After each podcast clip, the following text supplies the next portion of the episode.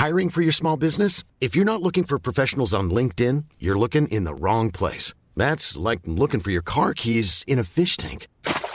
LinkedIn helps you hire professionals you can't find anywhere else, even those who aren't actively searching for a new job but might be open to the perfect role. In a given month, over 70% of LinkedIn users don't even visit other leading job sites. So start looking in the right place. With LinkedIn, you can hire professionals like a professional. Post your free job on linkedin.com slash people today.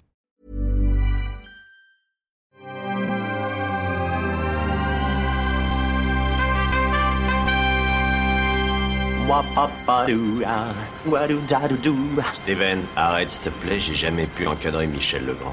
Salut c'est nos ciné, votre rendez-vous avec le cinéma qui d'un coup d'un seul vous arrive sous forme d'extra ball, notre récré à nous qui nous permet de rattraper notre retard puisqu'on y prend notamment le temps d'y digresser sur des éditions Blu-ray DVD comme par exemple celle de Manhunt, dernier film en date de John Woo dont on va parler avec mon camarade Stéphane Moïsaki. Salut Stéphane. Salut Thomas. C'est nos ciné extra ball spécial Manhunt et c'est parti. Tu fais un amalgame entre la coquetterie et la classe. Tu es fou.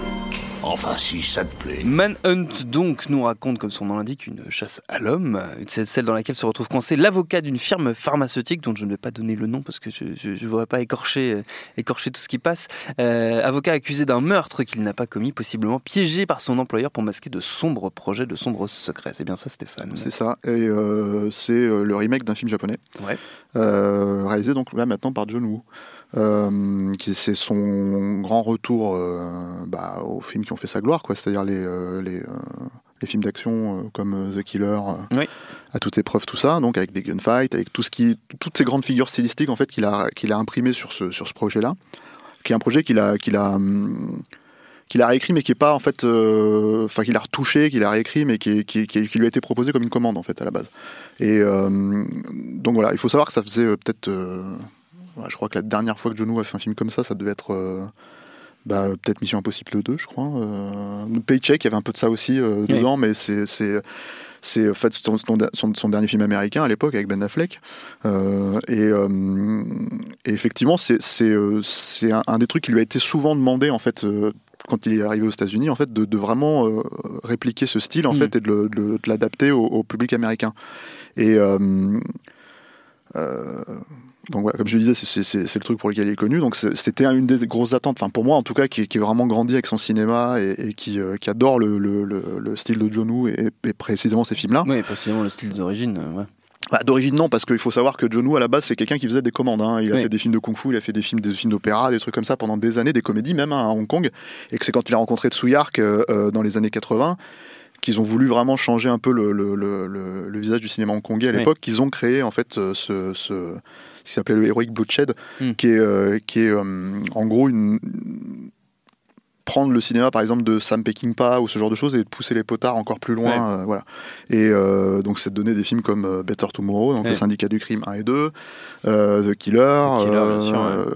Le une balle dans la tête qui est plus un Bulletin Head, voilà, qui est ça. plus un, un drame un Mm. film de guerre quoi et mais avec une ou deux séquences comme ça et euh, comment dire euh, et évidemment à toute épreuve quoi qui, Ouais. qui est son son, son baroud d'honneur en fait quand il est parti de Hong Oui, Kong son, en fait c'était vraiment son son, dernier grand film hongkongais. voilà et, euh, et, et dans tous ces films là il y en a il y en a il y en a des moi des je trouve des excellents et puis des, des chefs d'œuvre Manhunt euh, malheureusement n'en fait pas partie pas quoi cette c'est à dire catégorie-là. que voilà il y a il y a y a un premier souci en fait de, de je trouve dans le film de c'est à dire que si, c'est difficile de faire la comparaison avec ces films d'époque parce que c'était aussi une autre époque. Euh, malgré tout, en fait, le, problème là-dedans, c'est que euh, donc il, ré- il réutilise ces, figures stylistiques, c'est-à-dire il y a euh, comment dire la bromance masculine très très prononcée.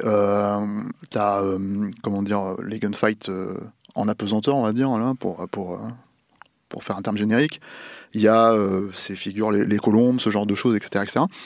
Et il les réintègre en fait de manière, moi je trouve sincère, c'est-à-dire que il sait que c'est ce qu'on lui demande, euh, il sait que c'est un passage obligé, il sait que c'est compliqué euh, de se réinventer aussi par rapport à ça. Euh, il y a cette problématique où il l'utilisait à une époque jusqu'à un point où ça pouvait friser au ridicule, hein, notamment dans Mission Impossible 2 par moment. Euh, et, et le problème, c'est qu'encore Mission Impossible 2, t'as Tom Cruise, mais le problème, c'est Ben Affleck dans Paycheck. Le Tu vois, c'est là où ça devient un peu plus, euh, un peu plus, euh, voilà, c'est difficile Mm. de marier les deux choses. Mm. Mais je pense que dans l'absolu, à chaque fois, il y a cru en fait à, à- à tout ça. Et là, il y croit aussi, c'est-à-dire que la façon, même s'il l'utilise qu'une fois, par exemple les colombes, la façon dont il réintègre ça dans le récit.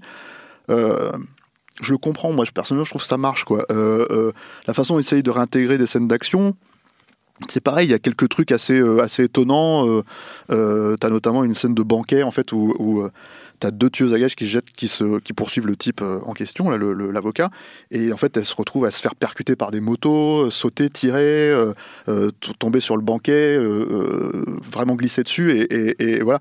Mais c'est des trucs qui sont très très courts, c'est des petits moments qui sont très très courts.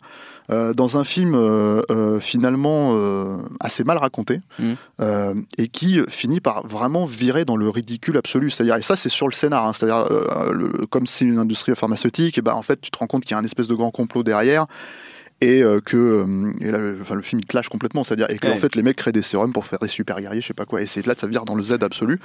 et, et quand je regardais ça, je me disais c'est c'est c'est c'est bizarre quand même que John Woo fasse ça. Et en fait je me suis dit euh, mais non, c'est-à-dire que quand tu, quand tu réfléchis par exemple à Volte-Face, euh, qui moi je trouve un- son plus grand film américain, qui est un chef-d'œuvre, hein, j'adore vraiment le film, quoi. Il y avait un plot ridicule en fait à la base, c'est-à-dire que Oui. l'idée c'était on échange. euh, Le visage du gentil et du méchant. voilà, et, gros, et- et- basiquement. et ce qui est quand même une idée. euh, bon, Bah, là, la preuve que tu Très- peux faire un une grand film très avec. Pour le coup, mais on peut en faire un grand film. Voilà, et, et- et le truc, c'est que c'est qu'ils s'y sont d'y croire.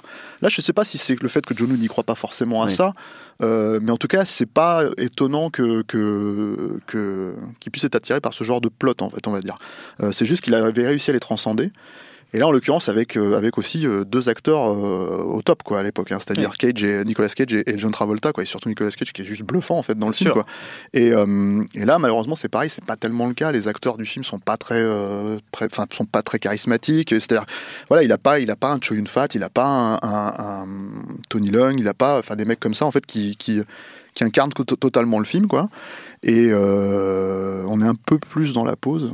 Euh, Voilà, c'est parce que tu as un personnage qui est chinois et un personnage qui est japonais, l'acteur japonais est un peu, c'est un peu plus dans la pause, quoi. Et, et c'est ça qui est, qui est aussi euh, problématique. Maintenant, voilà, je sais que c'est un film qui, euh, qui a posé beaucoup de problèmes aux fans de, de, De John Woo. de John Woo parce que, ben, comment dire, je pense que quand tu reviens justement à ce que tu as su faire et que tu le fais vraiment pas aussi bien qu'avant, euh, tout de suite il y a une espèce de, de j'ai l'impression de, de cristallisation du truc où on dit ouais ok d'accord il est fini c'est mort etc, etc. il faut quand même préciser un truc c'est que un euh, ça faisait des années hein, qu'il n'avait pas fait un film comme ça deux euh, il sort d'une longue maladie c'est-à-dire euh, je crois que c'est un cancer ou un truc comme ça donc il est mine de rien euh, Qui il est tenu voilà, euh, il- éloigné du cinéma pendant voilà, longtemps. quelques temps et en fait il a, qui lui a même fait euh, apparemment enfin les problèmes qu'ils ont eu avec euh, The Crossing la question de film double qui un des derniers films qu'il a fait euh, il y a quelques années donc le truc c'est que il y a tout ça en fait à prendre en ligne de compte et il a Mm. 70 ans quoi Oui. c'est à dire que voilà quoi Euh, donc à partir de ce moment là euh, je suis pas sûr qu'il avait vraiment le contrôle euh, euh, du film euh, totalement. Je suis pas sûr que il avait à défaut de dire, enfin, c'est-à-dire que c'est un film qui est pas cynique du tout. hein. Encore une fois, c'est ça la problématique de John Woo, parce que le truc, c'est que moi, j'ai découvert ces films-là, euh, euh, et là, c'est un crève-cœur en fait, parce que c'est des films qui sont extrêmement sincères, extrêmement euh, à cœur ouvert, c'est-à-dire que euh, sans, euh, comment dire, euh, sans phare, quoi. C'est-à-dire que c'est des films que tu, que, que- qui se donnent vraiment en fait et qui Mm. vont à fond dans à la fois la romance, la violence, tout ça, etc., etc. Et c'est- ce qui est, euh, moi, je trouve, c'est le choc en fait des deux qui, qui, qui crée quelque chose d'unique. Mais quand tu découvres ces films, moi, je me rappelle, j'étais allé revoir The Killer en salle quand c'est sorti en 95 en France. Et ben, euh, t'avais des gens qui rigolaient dans la salle, quoi, et qui Ouais. étaient vraiment, qui pensaient que c'était euh, parodique, ce qui est absolument pas le cas. Et là, c'est toujours pas le cas, malgré le côté Z, malgré euh, tout ça. Donc il y a une sincérité, c'est-à-dire il y a vraiment euh, une volonté de bien faire, euh, il y a vraiment tout ça. Mais je pense qu'il a donné tout ce qu'il avait à donner dans ce, dans ce, dans ce genre-là, dans ce sujet-là, et, et- et c'est ce qui, je pense, est, est un des problèmes. C'est difficile d'attaquer le film, je trouve, euh, pour son manque de sincérité. C'est très facile de l'attaquer sur euh, des points, euh, comment dire, euh, purement cinématographiques. C'est vrai que la lumière est pas super jolie. euh, et là, c'est tourné en numérique, contrairement à l'époque. Mais bon, même ces films-là, à l'époque, où, on avait une espèce de suspension d'incrédulité, bah, c'était des films qui étaient tournés en mono. Les, quand tu regardes le son, c'était Oui. n'importe quoi. Enfin, voilà, c'était vraiment fait de, de- De briquet droit, quoi, Voilà. complètement. Même c'était des budgets hein, quand Mm. même euh, à Hong Kong. hein. C'était pas des petits films. Hein, Ouais. C'était des et puis des très gros succès en fait. Mm. hein. Better Tomorrow, euh, Syndicat du crime, c'était un très très gros succès.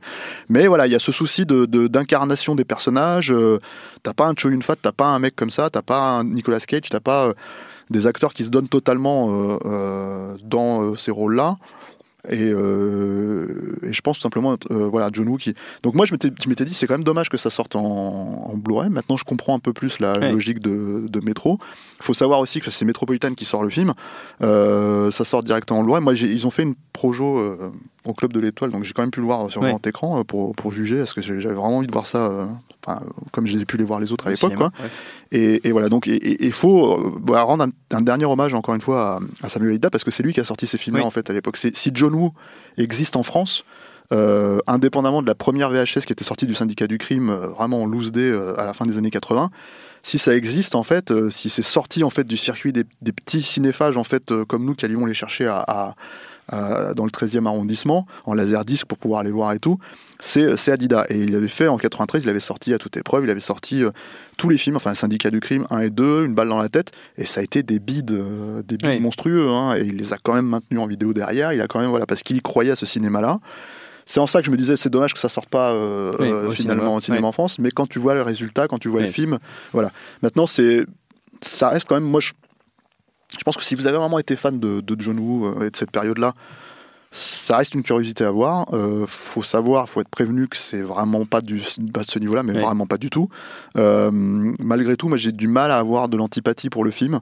J'ai du mal à avoir de la colère pour le film. Euh, j'ai même des petits moments comme ça de vraiment léger, en fait, où je me dis tiens, c'est, c'est, je le retrouve là et là. Et, et oui, il a essayé quoi.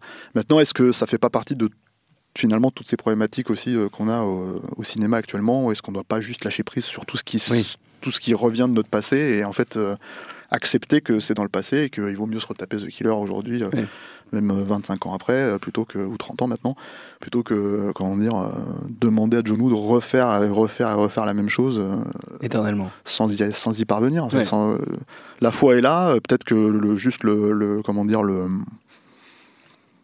euh, ouais le, le- la volonté, je sais pas, je sais pas. Mm. Enfin en tout cas voilà, c'est mais c'est pas un film détestable, c'est pas un bon film, euh, mais je le recommande quand même. Voilà. Très bien. C'est compliqué. c'est c'est compliqué. C'est très affectif. John Woo Voilà. et Stéphane, c'est compliqué, on peut le dire. C'est une relation complexe. Et en tout cas, Manhunt, c'est dispo chez HK Vidéo. Je dis pas de. C'est HK Vidéo qui euh, appartient à ouais, Voilà, voilà. qui appartient à Métropolitain. Notre temps est écoulé. Merci beaucoup, Stéphane. Merci à Solène à la technique. Rendez-vous sur binge.audio pour toutes les infos utiles. Et puis on vous dit à très vite. Je préfère partir plutôt que d'entendre ça, plutôt que d'être sourd.